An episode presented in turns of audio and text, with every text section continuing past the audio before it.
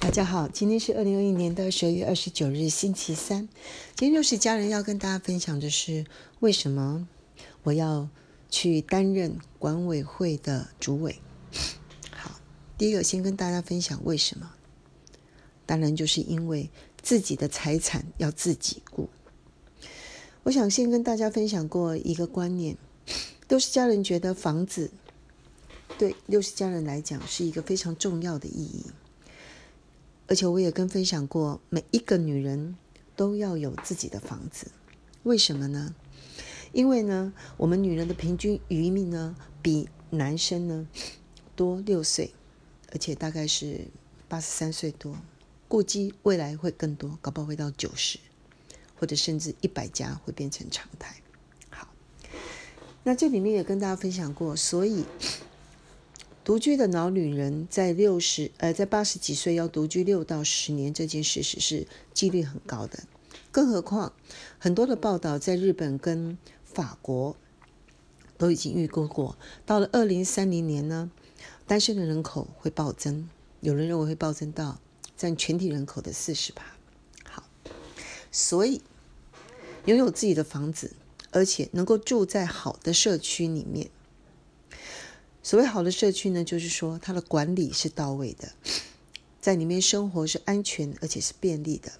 这个时候呢，管委会的运作的好，不仅对房价是一种保障，事实上对住在里面人的安居呢是非常重要的。好，所以我们就来跟大家分享第二个重点：管理委员会是什么？它到底要做什么事情？还有它是由哪些人组成的？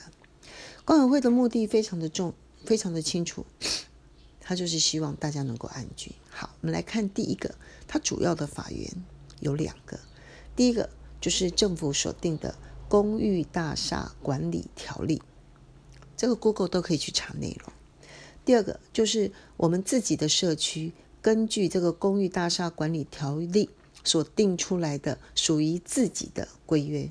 好，这里面呢，大概。就会规定到几个很重要的地方，还是 do 跟 don't 的问题。do 就是说你到底要做什么事情，最重要的当然就是里面住在里面的人，大家都要来缴管理费。好，don't 呢就是也很多，重点就是你不要维护，你不要影响到公共安全。好，这内容都可以去细看的哈。那我们再来分享一下。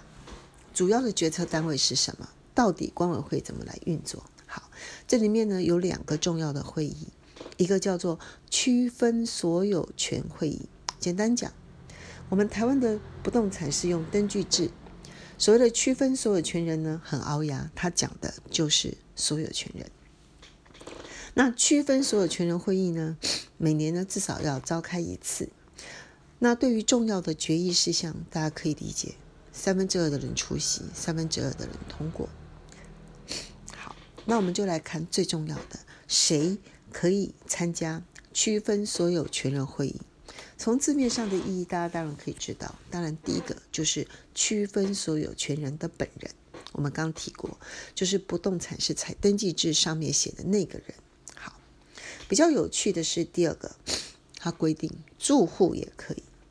只要区分所有权人给他委托书就可以了。哇，这个就包山包海了。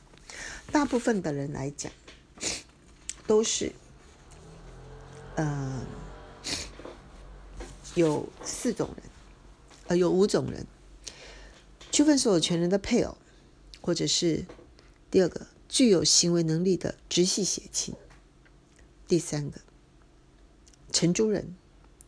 第四个。法人的代表，好，我刚刚讲出了四种人。那如果说替他来开会的话，我们刚刚提到，呃，替他来开那个呃会议的话呢，还有一个人叫做呃其他的区分所有权人可以来帮他呃参与区分所有权人会议的投票。因为我们刚刚提过，很多的决议进行呢，必须要三分之二的出席，当然就包括本人加上委托书，还有三分之二的人通过。好，我们再来看第二个重要的决策单位——管理委员会。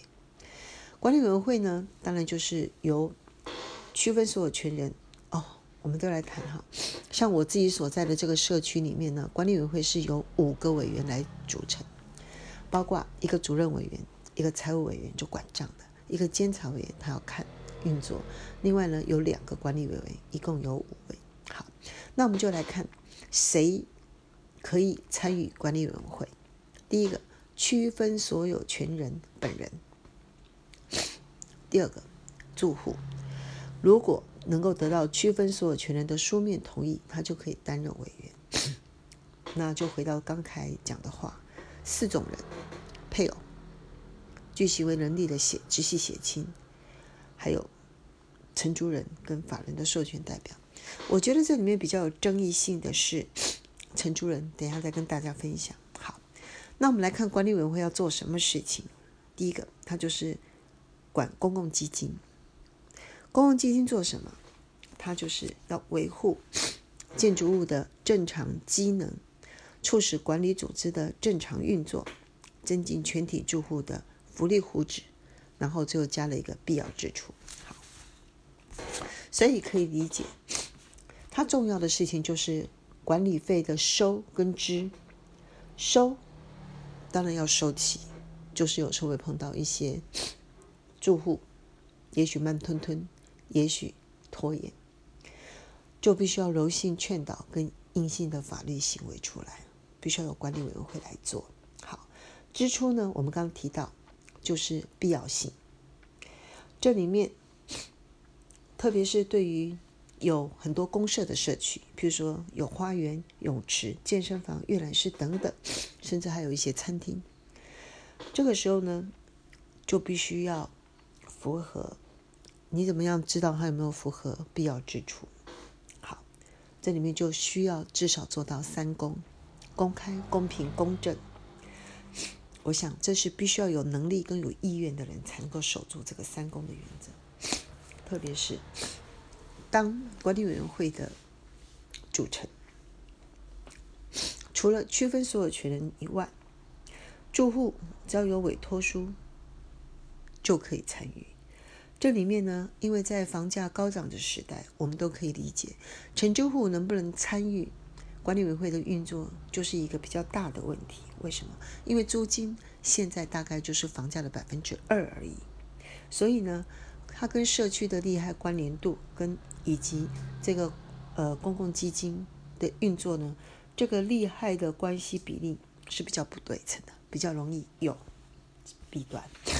好所以，就回到这里，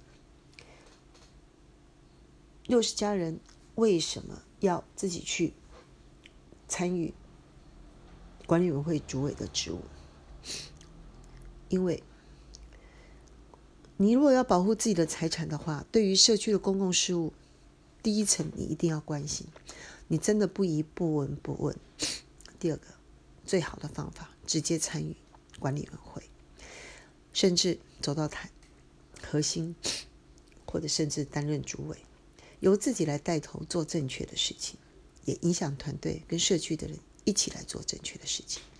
好，附带提一下，管理委员会的主委通常任期是一年，一人到期呢就必须要换人做，就是为了防止弊端。